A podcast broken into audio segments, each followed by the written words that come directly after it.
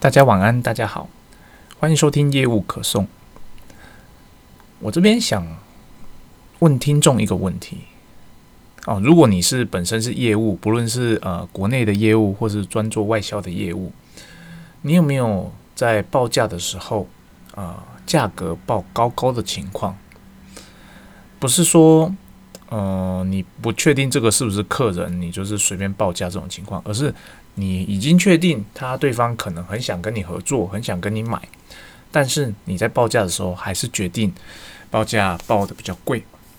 举例来说，可能他今天要买的是一台呃滚压机，那表定的公司设定的底价大概是两百万左右，可是呢，你知道他一定会跟你买，那这种时候你会报价是报两百万呢，还是你会报更贵呢？我相信大部分的人在一开始的时候，我们在报价，应该就是公司给多少钱，我们就报多少钱。那一旦你做久了之后，你会衍生出两条路，一条就是呃持续的 follow 公司的规则，比方说公司说牌价是两百二十万，那最低成交价是两百万，那报价可能就会介于两百二十万到两百万之间。那另外一条路呢，可能会跟我比较像哦。到后来的报价，我就不一定会照着公司的牌价报了。我报价会根据这个案况，他需求的东西，以及有没有竞争对手，以及他对我跟他 present 的呃信任的程度，我会决定我的报价的金额。虽然说公司的价格可能是两百二十万当牌价。那我报价出去，我也许会直接报价两百五十万。哦，当然不是说我随便乱报价，这两百五十万一定是我评估过，我认为我的产品有这个价值。哦，这是两个方向，一个是我认为我的产品其实不止两百二十万，两百五十万是市场可接受的售价。哦，这是一个方向。第二个就是我可能附加的东西，呃的价值远超过我原本设备该有的价值，所以我会认为。嗯，我这些附加的条件可以让我的售价往上的提升啊。这两条路没有所谓的对与错。那一般人我们在做业务的时候，通常啊，公司给我多少钱，我在公司的设定的底价以上卖出去，或者在公司的底价刚好卖出去可以达成交易，其实我已经做到一个很尽责的，我已经是一个很尽责的业务了，而且我。嗯，并没有让公司损失应该赚的利益。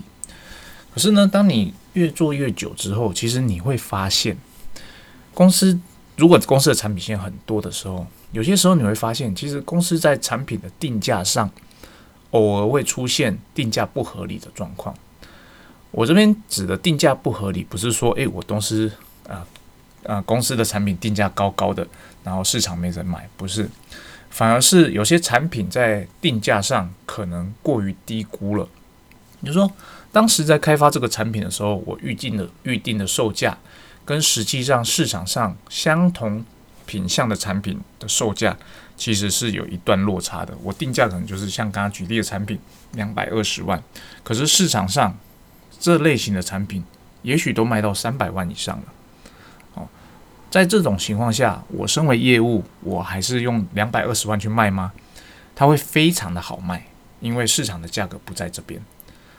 哦，还是说我明明就知道市场的价格是可以更高的，我就把我的报价给往上拉，我就不管公司的牌价了，反正我就是往上拉就对了。我可能报价初始报价就是两百八十万、两百九十万，哦，因为我知道市场售价、竞争对手价格可能在那个附近，哦。如果是你，你会怎么做呢？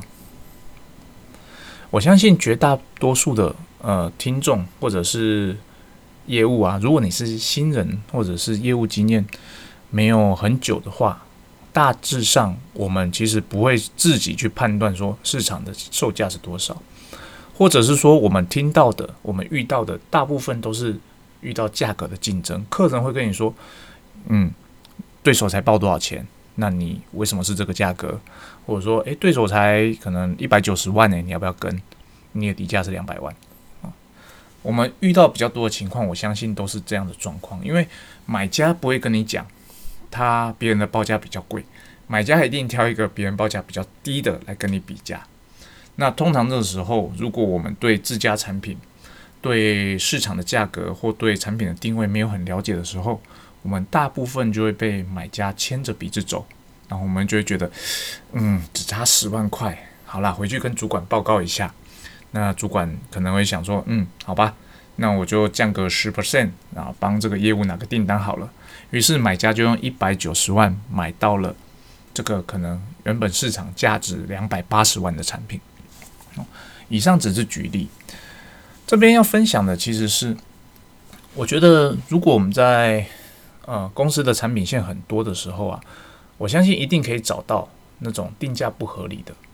这种定价不合理的，如果你本身已经是个资深的业务，你具有所谓的话语权的话，我会非常的建议，请公司把它的售价往上调，往上调。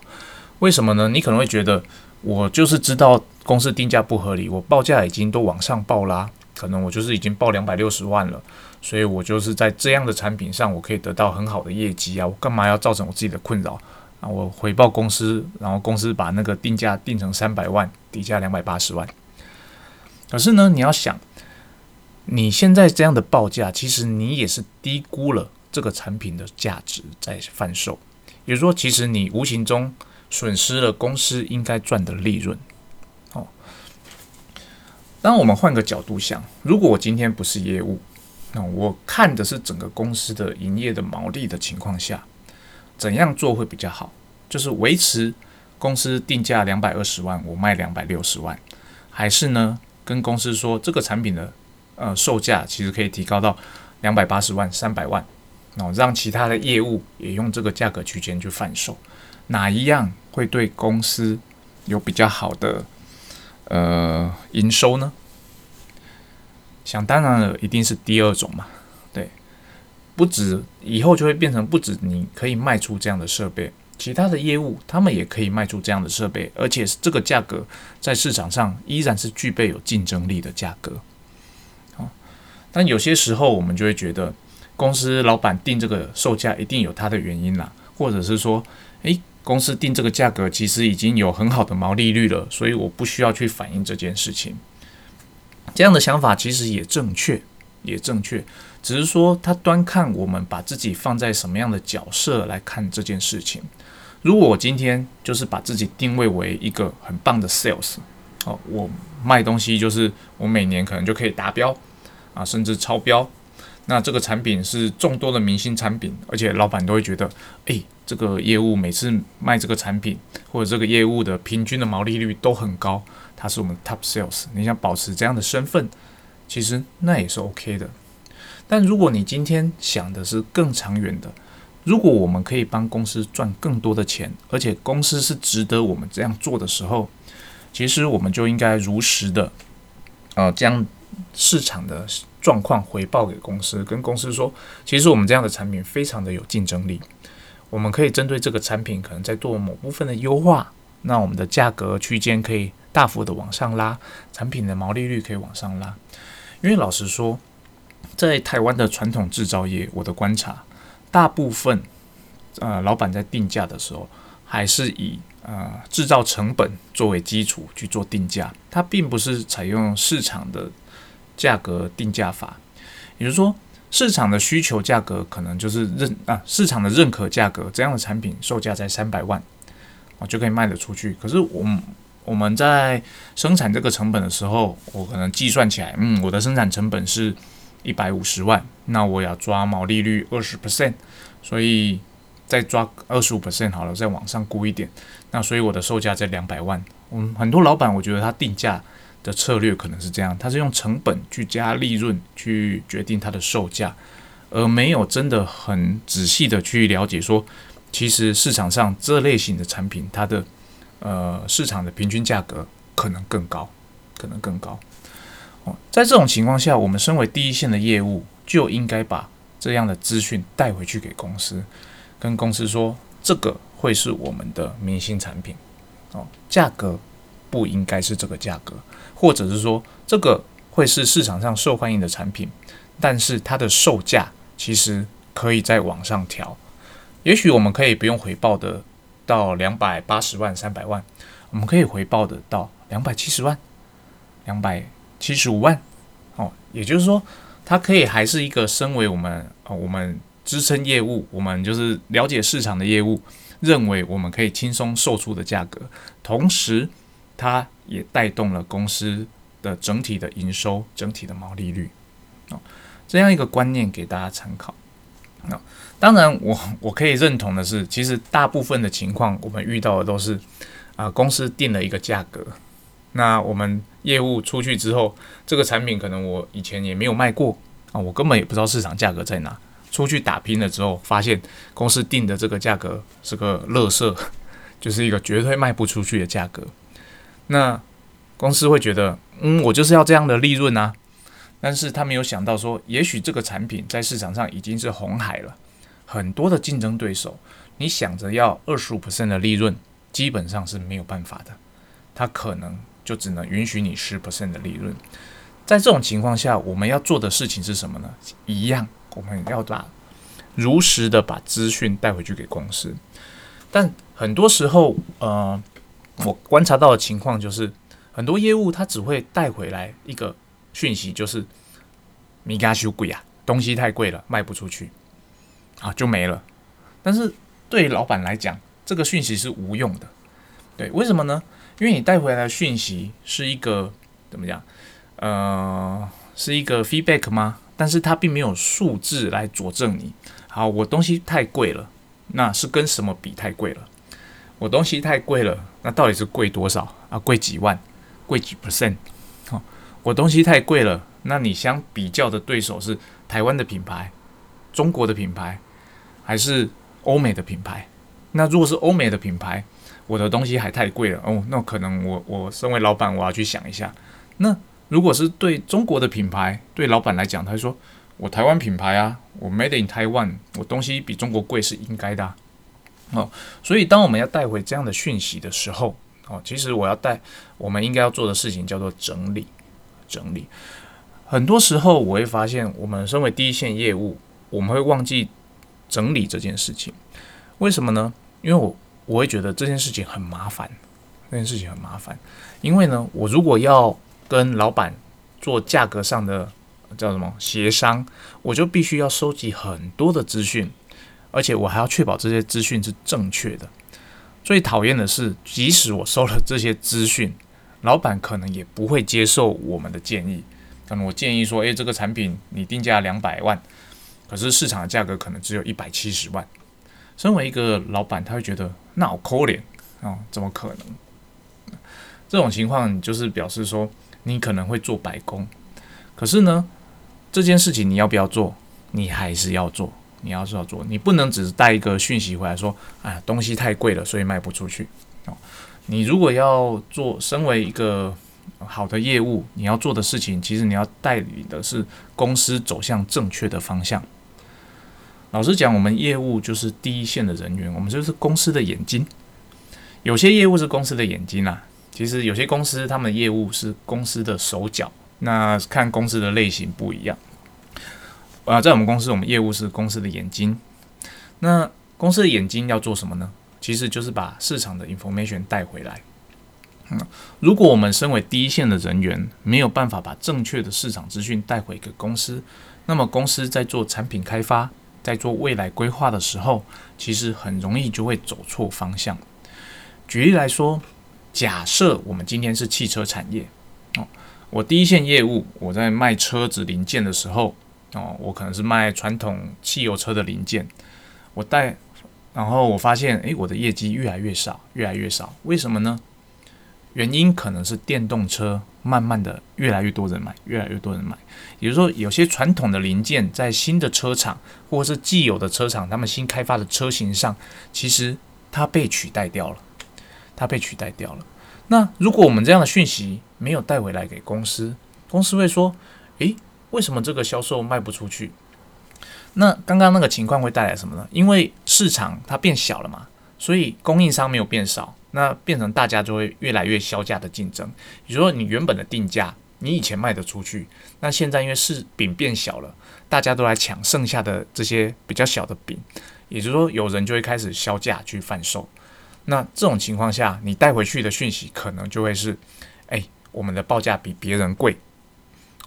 这个时候老板可能反应会是：嗯，那可是你以前都卖得出去啊，那不然这样好了，我们也降价，也降价，如果利润够的话，或者是说，那我们来开发一个新的制程，然后让可以让它有更低的成本，然后未来我们就可以有销售。你有没有想发现？我们带回的这个讯息会很严重的影响到公司未来的走向，因为我们带回来的讯息是东西太贵了，所以卖不出去，所以公司决定要开发一个新的制程，用更低的呃生产成本来制造这样的东西，贩售给既有的车厂。可是呢，市场的现况是，其实这个市场之所以会变成价格战，是因为市场的饼变小了。市场的饼变小了，是因为什么？是因为电动车的崛起，越来越多的车厂改投入电动车了，那就变成说，原本这样的零件的需求越来越少，而且只会越来越少。也就说，公司如果我们决定开发一个新制程来降低成本贩售的话，我们未来面对的是一个越来越小、越来越小的市场。也就是说，我们在做一个怎么讲无用的循环。公司可能开发出一个新的产品。啊，新的制成，然后制造出这个产品，成本变低了，让你抢回了一些市占，然后这个饼又变得更小了，然后对手又降价了，然后你又回馈给公司说，诶，东西又变贵了，竞争对手更便宜了，所以公司可能又继续降价，或开发一个更新的制成，变成我们我们忘记了，其实市场在改变了，市场在改变了，市场因为已经走向了电动车这块，所以我们。该带回给公司的资讯是：哦，老板，因为大家开始走电动车了，这个零件未来需求只会越来越少，我们应该去走别的方向了。有没有发现？虽然说我们带回来的讯息可能是一样的，可是呢，讯息背后的理由，那个才是最重要的，那才是最重要，而且这会严重的影响到我们公司未来的发展。这是以我们身为公司的一份子，我们认同公司的营运的状况，我们应该要做的事情。那呃，我知道大部分的业务，我们可能没有权利，或者是我们的话语声不够大，我没有办法让公司相信我们，或者是接受我们的讯息。但老实说，其实公司也不是笨蛋，这些经营者能够做到经营者这个位置。基本上，他一定有他的实力的存在。他有些时候只是需要 hint 啊，一些 hint。如果我们连这些 hint 都不给他，那他在做呃营运的判断的时候，就比较有可能走错路。但是，一旦我们给了这些他们这些 hint，那他如果有 sense 的话，他可能就会诶开窍了，知道说，诶，的确我们不应该在这个死胡同。啊，继续走下去。虽然说这个产品可能是我们公司过去非常赚钱的，但它没有未来。我们应该走向一条全新的路。哦，所以身为业务，其实，呃，带回市场讯息是非常重要的，是非常重要。那以上就是我今天想分享的。我们身为一个公司的眼睛，那我们要做的事情，其实就是。让公司清楚的知道市场的趋势在哪边，市场趋势在哪边。最后再补充一下，其实我刚刚有提到，呃，有些公司他们的业务其实不是作为市场的眼睛，他们的业务其实就是公司的手脚然后他不作为公司的眼睛，他公司的手脚，公司叫你做什么你就做什么。尤其是很多时候在做那种耗件消耗的业务啊。就是做不是做设备类的啊，就是做那种耗材的零件的。其实这种情况下，呃，业务比较像是执行公司命令的，嗯，的的人员，他比较没有一个怎么讲？应该说公司的方向基本上就是营运端，他那边去跟，呃，去跟市场那边做接触。那我们这边业务做的事情是什么？就只是说，诶，我做报价，我送货。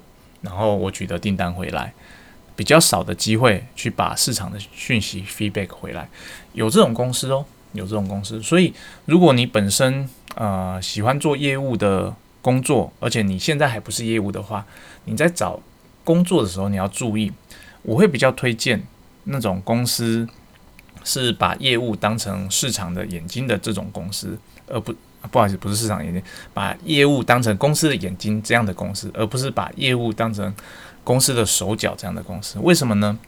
因为假设你只是一个公司的手脚的话，其实你做的事情它就是很无聊，很无聊。你每天做的事情就是报价，然后接单送货，报价接单送货收钱这样子而已。但如果你今天是公司的眼睛的话，其实你要做的事情就不是这个了。公司是非常需要仰赖你的，但是相对的，你也会需要更充实自己，更更能够。嗯，应该说会比较辛苦啦。它不会像是前一种业务那样那么单纯，它会很需要呃，你了解市市场状况，了解自家的产品，了解竞争对手，了解未来的趋势，然后引领公司走向下一啊下一个时代。虽然说我们可能就只是小小的业务，但是呢，公司的营运很多时候方向就是照着业务给予的。呃，这些讯息去做调整的，所以一旦我们有着这样的自觉，其实你就会觉得把市场讯息带回来整理好，提供给呃管理单位这件事情就不会那么辛苦。你会觉得你不再是一个公司的小小的螺丝钉，其实你会发现你是一个公司站在啊船，嗯，我们举例龙舟前面的那个舵手，你是一个船的领航员。而不只是单纯的可能就是船里面的一个小小的齿轮而已。好，以上就是今天想跟大家分享的部分。那希望以上内容对大家有所帮助喽。拜拜。